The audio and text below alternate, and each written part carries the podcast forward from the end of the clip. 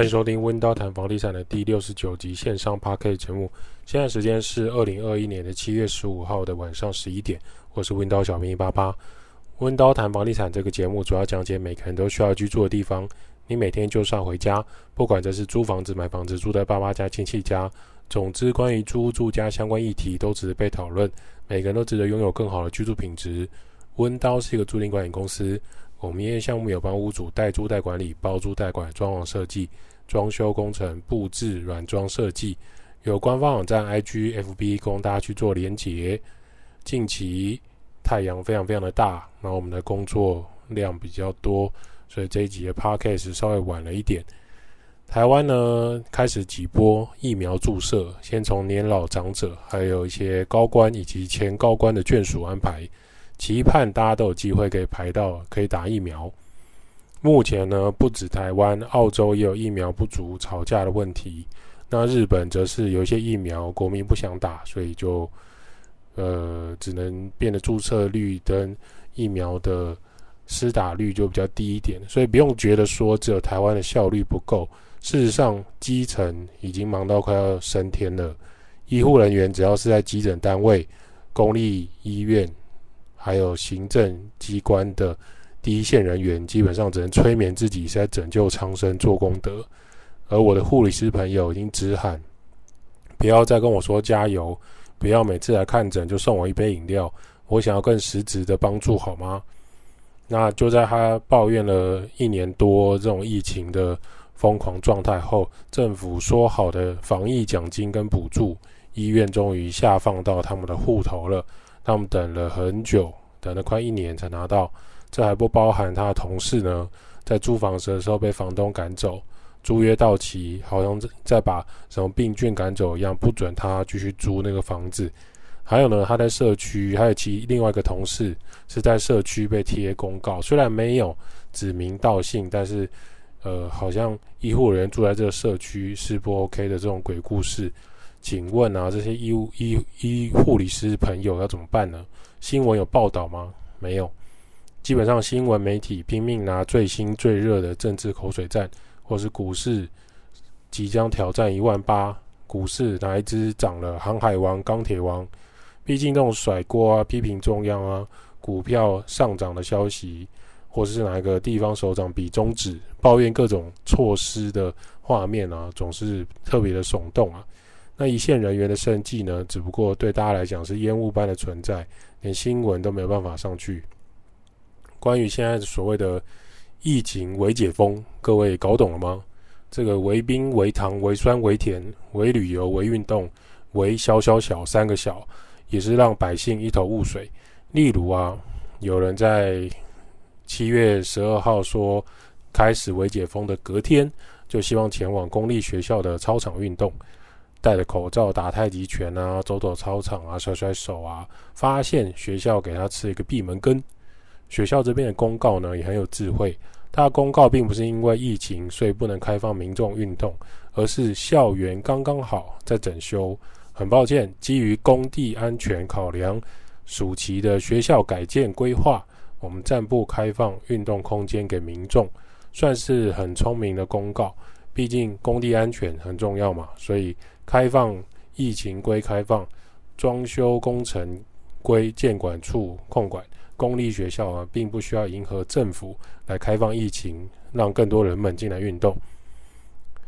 而当初很多建案啊，或是那种社区住处，不是有很华丽的公社吗？或是说他可能在广告预售屋、新城屋标榜运动中心一百公尺、万坪公园，到篮球场就到你家社区游泳池。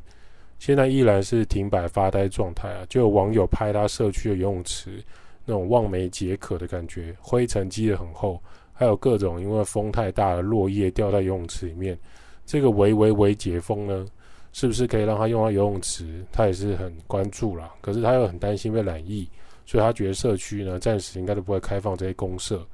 那民生相关的一些困扰，不知道政府听到了吗？就像小吃店、面摊、便当店。百货公司或是一些冻饭、日本料理，究竟可不可以内用呢？某一些餐厅其实依然不敢开放内用，理由很真实残酷啦。一旦这间餐厅内用啊，有人染疫被爆出来他的足迹的时候，你这间店有人确诊，台湾的足迹公告新闻是很嗜血的，就像今天就公布了什么内湖的好事多啊，然后内湖的家乐福啊，诸如此类的，就是他们会讲出地点地标，然后呃消毒一天两天，或是某一家公司有人中奖，是完整的公告这个店家名称、品牌、地点、时间。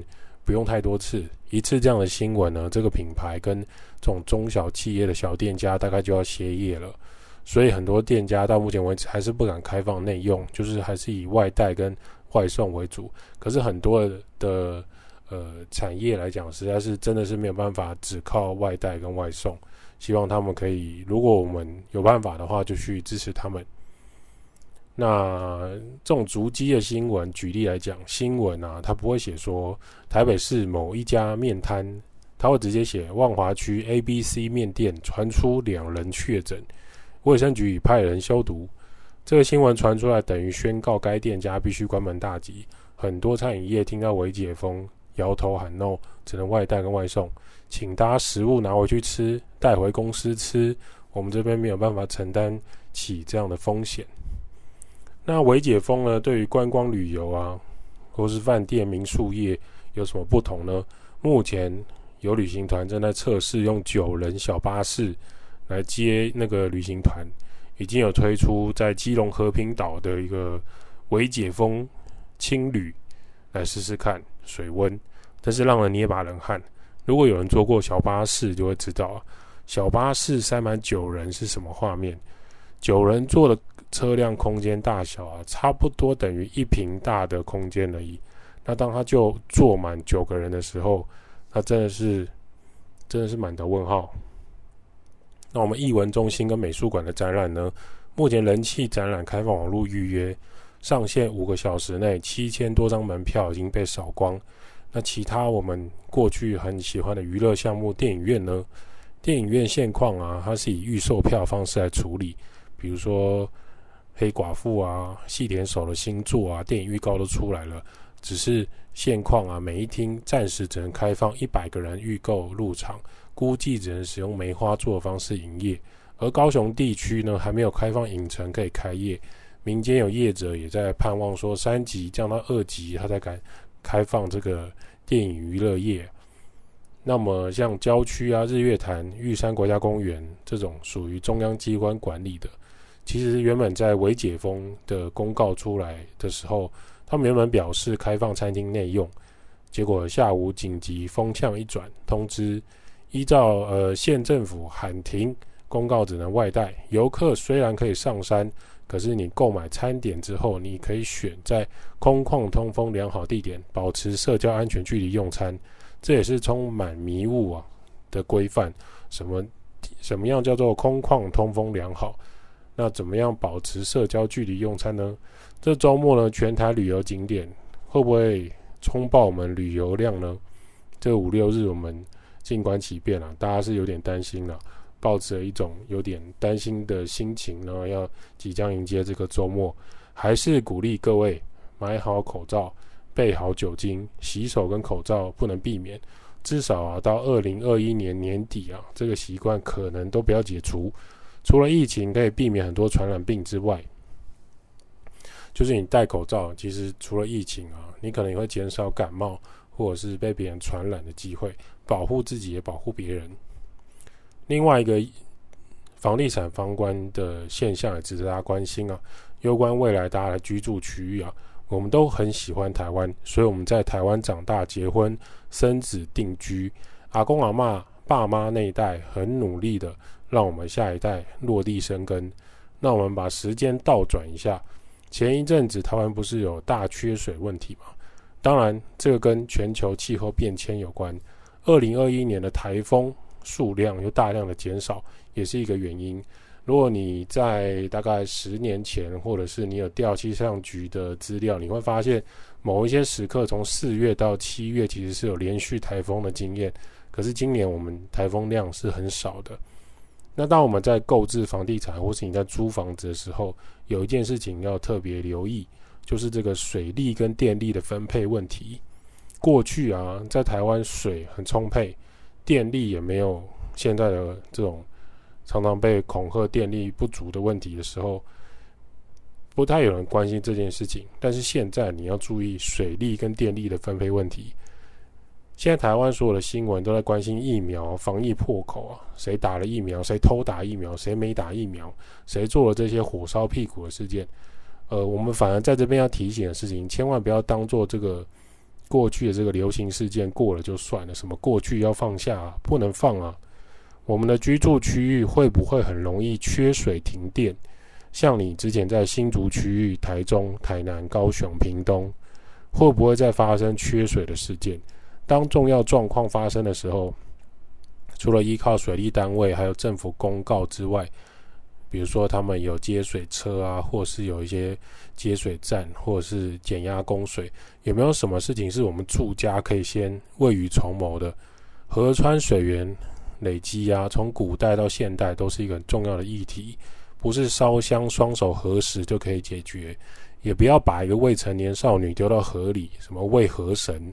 就可以解决这种干旱。我们要科学一点来思考现在居住的地方。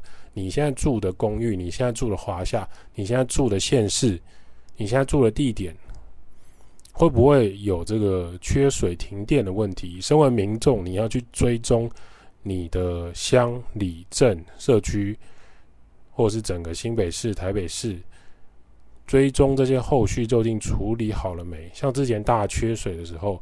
有热心民众跟网友就会发现，某一些水库、水郡、进水厂送出来的主要干道水管是有破损的，会大喷水、滴水浪费的问题。请问这些现象后续路过去看一下，处理好了吗？当时的政府相关单位给的答案是：我们将会进行修补跟后续的调查。而台湾不断重演的故事剧情就是。呃，当事件过去了，大家就不是很在乎啊。事件发生的时候，就说啊，都发生了，能怎么样？对，那像我们是去事事件过去了，我们是不是可以回过头来去反省，避免未来发生这样的事情呢？不要常常忘记过去的事情，历史一再重演。这些缺水缺电，过去的台湾是找得到资料的。我们要盯一下现在的官员。回到个人住家，你是否关心过你家的水塔？一楼的抽水马达，四楼的抽水马达，十三楼的中继水塔，顶楼的水塔一颗够吗？还是全栋共用一颗水塔够吗？什么时候洗水塔？有些人可能就不太清楚。我们曾经因为装潢啊，所以就是一些案子看过，呃，不少城市上面的住家公寓啊，或是透天顶楼啊。是没有那种白铁现代水塔的，而是传统那种 RC 泥做做起来的蓄水池。你知道那个蓄水塔、蓄水池后面都变底部跟它的边边有时候都有青苔。Hello，现在虽然没有缺水危机，可是是不是应该优先解决洗水塔，还有在乎大家的饮用水跟洗澡的这个水的问题？现在台湾没有急迫的缺水问题，可是你住的区域跟你住的房子水源安全吗？那趁现在水量还够的情况下，是不是可以先请师傅跟专业团队来做评估跟处理？不能说哦，我们现在水够了，不用管这些事情啊，等缺水再处理就好。缺水到时候你流泪都解决不了，那些碗就是放在洗碗槽，然后你的马桶就是不能冲水。二零二零的年底啊，跟二零二一年初啊，缺水最严重的时期，在台湾你是订不到，真的订不到白铁做的水塔，各种各大品牌的那种水塔都订不到，因为工厂供不应求，加班呢、都做不出来，而且当时那个时间点订购水塔，它的单价成本是很高的，制作时间又拉长，然后刚好二零二零跟二零二一疫情爆发，货柜轮卡住。整体的金属报价又提高，所以你在这个时间点，你会发现，在你在缺水最严重的时候，要求去做一个水塔，你甚至找不到师傅来帮你做安装，还是你水塔扛回去自己就可以使用，没办法吧？因为各地又缺工，那在大缺水时间，你才会发现哦，原来我们家的水塔在这个存水处理上是有问题的。那现在二零二一年的七月十五号，关心一下你的住家水塔、水管、抽水马达。如果你住在比较郊区一点，呃，很多人都说啊，你是要占南北、占城乡差距。呃，不得不说，真的有这样的问题吗？你住在比较乡间小路的住家，你住在比较山区或是比较呃靠近产业道路的住家，你是你如果没有抽地下水设备，当减压供水的时候，你很清楚会发生什么事情。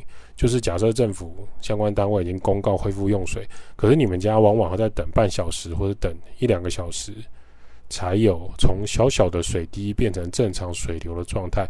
认真思考一下，当你和你的家人居住的区域出现这样的问题的时候，是不是未来你们还要居住在这样的地方？也许世外桃源退休，好棒棒。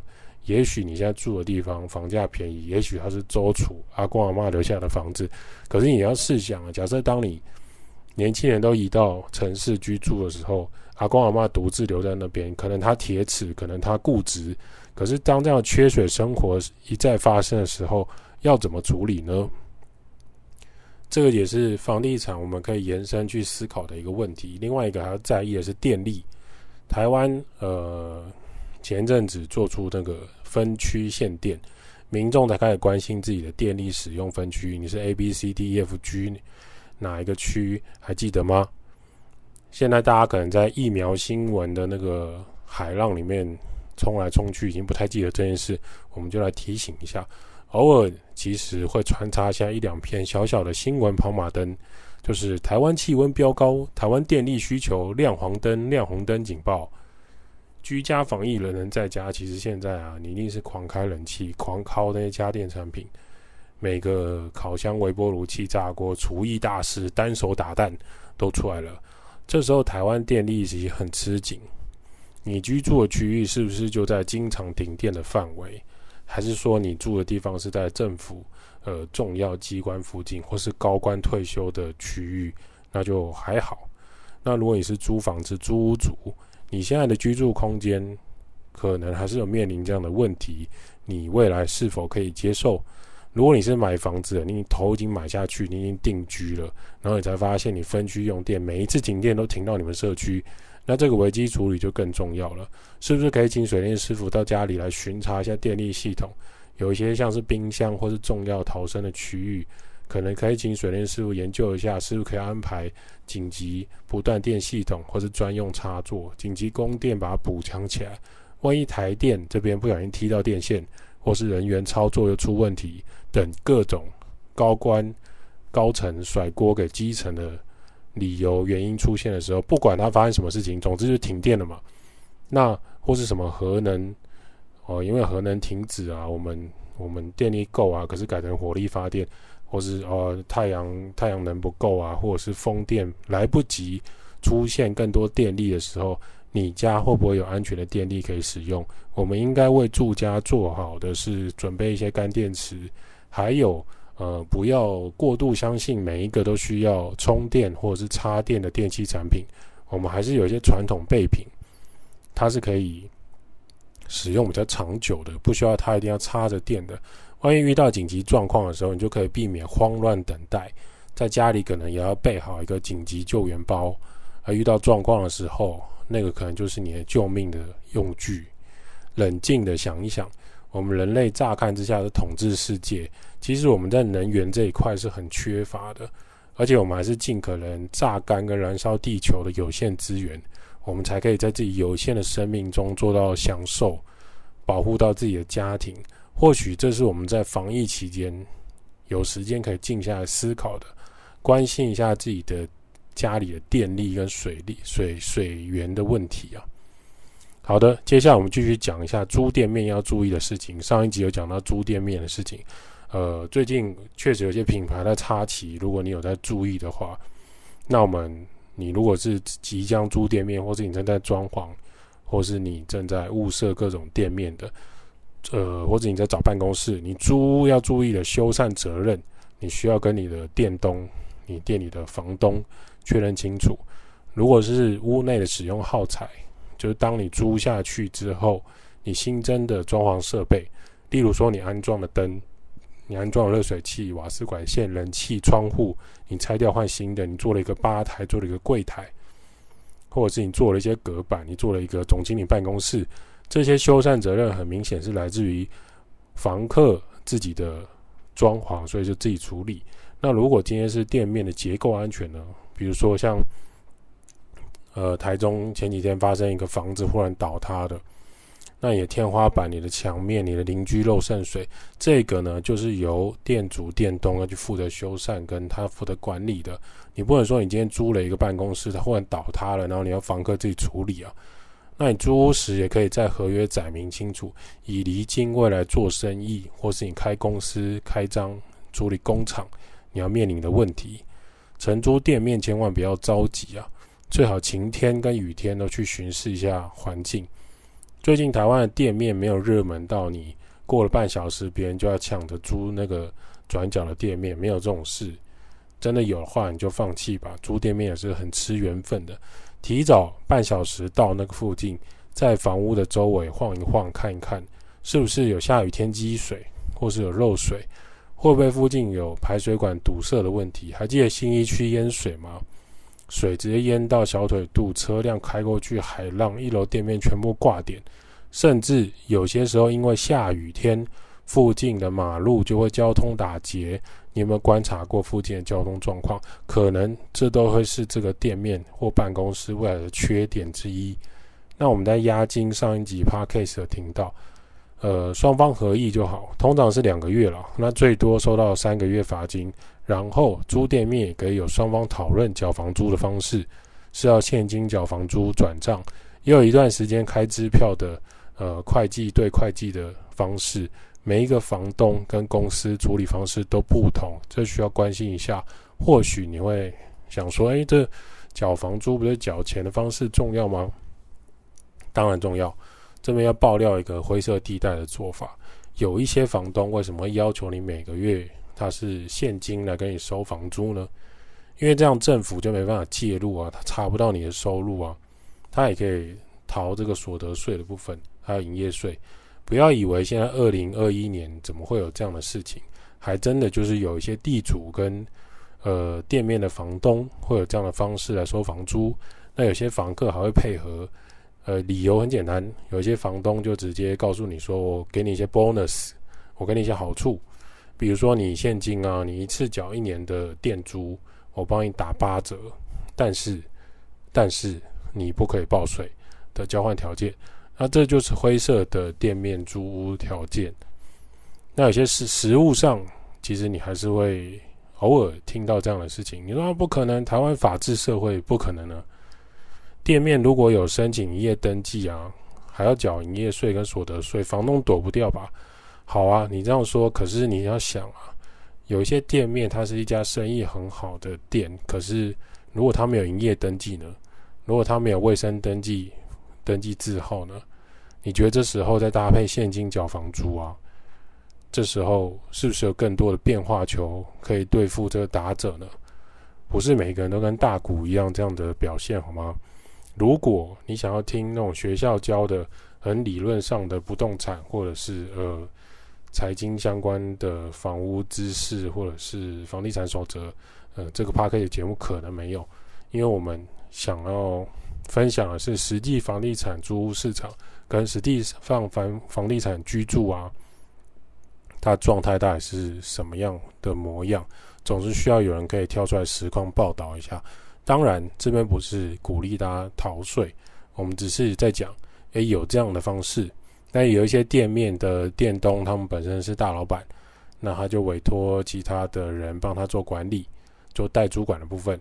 那房他他的房客可能也是一间老板，那老板对老板可能就是开票对开票，支票对开对支票，可能就三个月集齐票，或者是说，呃，这个票可能什么时候可以去兑现。这些呢，都是在缴房租的时候你可以去了解的模式。如果不懂的部分，你可以再问更多的会计事务所，他们会教你。有些是节税，有些是灰色地带的做法。那多年来合作很顺利的，大有人在了。租店面呢，还要注意的事情就是你的押金收回方式，除了装潢设计是不是要恢复原状之外，违约金的承诺呢？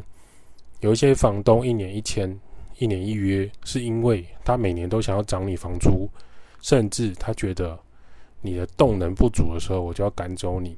例如说，你可能进驻微风，你可能进驻诚品，进驻新光三月，你要知道在里面可以设柜的啊。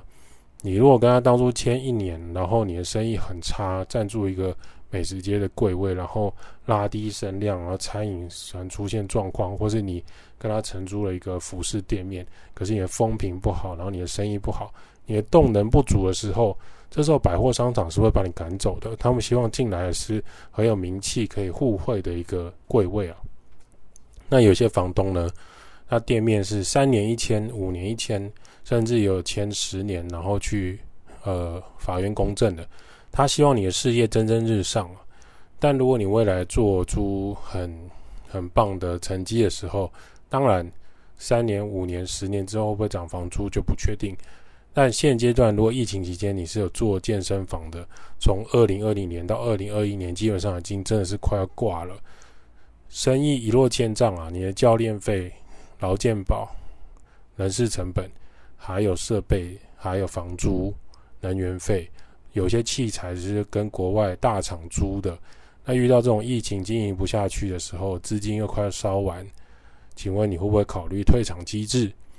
那此时如果你刚好跟房东签了五年的健身房店面租约，你的装潢都都砸下去，音响用最好 LED 灯全部装满，可是遇到疫情不能营业，那你的资金又快要烧完。你会不会考虑退场？怎么办？当时的租约还没到期的违约金就很重要。有一些大品牌，他们在租店面或进驻某一些商城的时候，他的谈判立场跟谈判的业务的是很坚定的。如果因为房东的因素或是政府征收，要提前解除这个租赁合约，商场的房东可能还要赔偿大品牌的装潢投入的成本。这时候，如果这同房东不同意，这大品牌甚至跟房东打官司都可以。该品牌还可以去找其他的商场签约。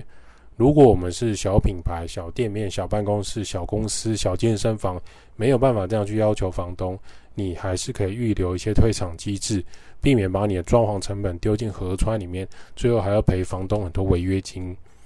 店面的装潢期间呢，你基本上你一定没有营业，你就没有收入。所以一定要跟房东争取装潢期。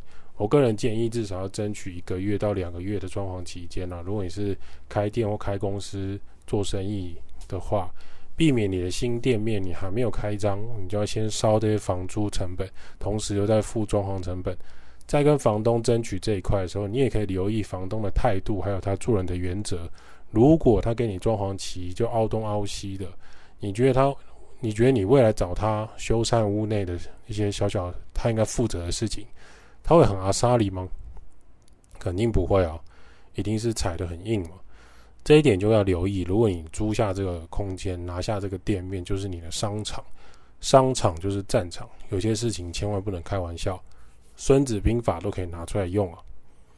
再来，我们可以询问一下，就是中介啊，或者是房东这个地方要出租的原因。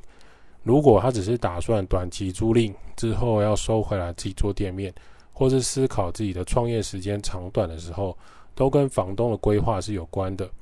我之前认识一间咖啡店老板，他找了一个小店面，算是学区附近，吃学生市长的咖啡店。那他们家的松饼跟柠檬塔还不错。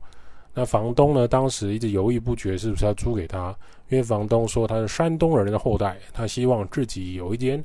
山东饺子面馆到退休，虽然他后来就租给我朋友做咖啡店三年，三年之后房东果然收回来，他弄了一间老山东面馆，里面的牛肉面饺子还不错。这个咖啡店老板呢，只有搬店面，重新经营客人。好在他当时就有心理准备，于是他咖啡店很多的呃装潢设备下面都是有轮子的，它不是做死的，是可以。搬家的时候，请搬家公司协助搬家移动的。他这店的装潢就没有使用的太高档。三年一到就另寻地点，重新开启他咖啡店浪漫人生。最后要讲一个很重要的事情，就是租店面啊。如果你是特殊产业，比如说网咖、撞球馆，明火餐饮业，有卖酒的餐酒馆、酒店，呃，就是呃荤的素的，或者啤酒餐厅、油炸咸酥鸡、炸臭豆腐等等的，你一定要留意该店面位置是不是有符合政府使用分区。例如说，台北市使用分土地使用分区是不是允许核准标准餐饮业开业？有一个很著名的案例了，不知道大家记不记得，或者是你常常现在有点印象。师大夜市在前市长郝龙斌时期，当时当地住户抗议商圈过度发展，影响师大住宅居住品质，让市府寄出罚单。很多热门的餐厅，兔子兔子，或者是呃路灯咖啡。还有一些当时那边很知名的店，都因为我罚单跟违规太多，只能关门。而新的市长柯建生这些年也没有任何表示，所以常常逛师大就会发现师大商圈、师大夜市早已没落。现在的服饰店大于这些优秀的店家。那当然，当时的状态是这样，它是依照台北市土地使用分区附条件允许使用规定。就使用分区呢，属于住山区用地的商家呢，必须临接六公尺宽、六米的道路。那你如果是餐饮业呢，你必须要是八米、八公尺以上的道路。但是你走过师大商圈的人就会知道，那边的巷弄路宽十五公尺，只有师大路本身。再来呢，师大路一零五巷跟泰顺街六十巷有九米九公尺之外，其他的巷弄。你现在去走某些店，它基本上还是开在六米以下，使得不少餐饮业根本站不住脚，完全无法申请合法化。试问当初的房东、当初的房仲业务有告诉他们这件事情吗？如果你是在那边开业的中小企业，你是不是可以承受关店再搬店、关店再搬店？而居民拼命生产布条，从五楼挂到一楼，还有广播。热情的抗议你带来的油烟、垃圾、噪音的时候，你的生意还能继续做下去吗？虽然台北市都市发展局后来有提出一个有条件放宽的方式，位于住宅区的一楼和地下一楼的餐厅，只要临接五米以上的道路，就是说你的店旁边有一个五米五公尺以上的道路，嗯，好，你加上取得这条街百分之五十趴以上的住户同意。你就可以申请合法化餐厅。白话来说，就是巷弄街道宽度要五米以上，然后那个巷弄街道要五十趴的住户签署同意书，你就可以开业喽。试问各位，你觉得都发局这个条件容易吗？租个店面容易吗？五十趴住户，你去问问看，都跟超过五十趴的快不快就知道了。这有很多难关啦，有些时候还要塞水果藏钱在那个盒子下面给邻居啊，这种事件我们就不好说了。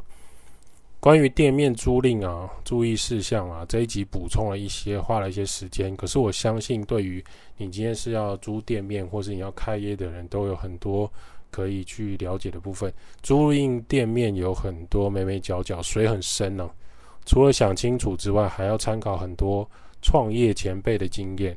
你不能只看成功的行销文，什么卖米卖到变成塑胶王国董事长啊，然后什么他从那个旅馆业的 waiter 开始做啊，还有什么爸爸放手，然后让儿子去做饭店，只赞助六千五百万啊。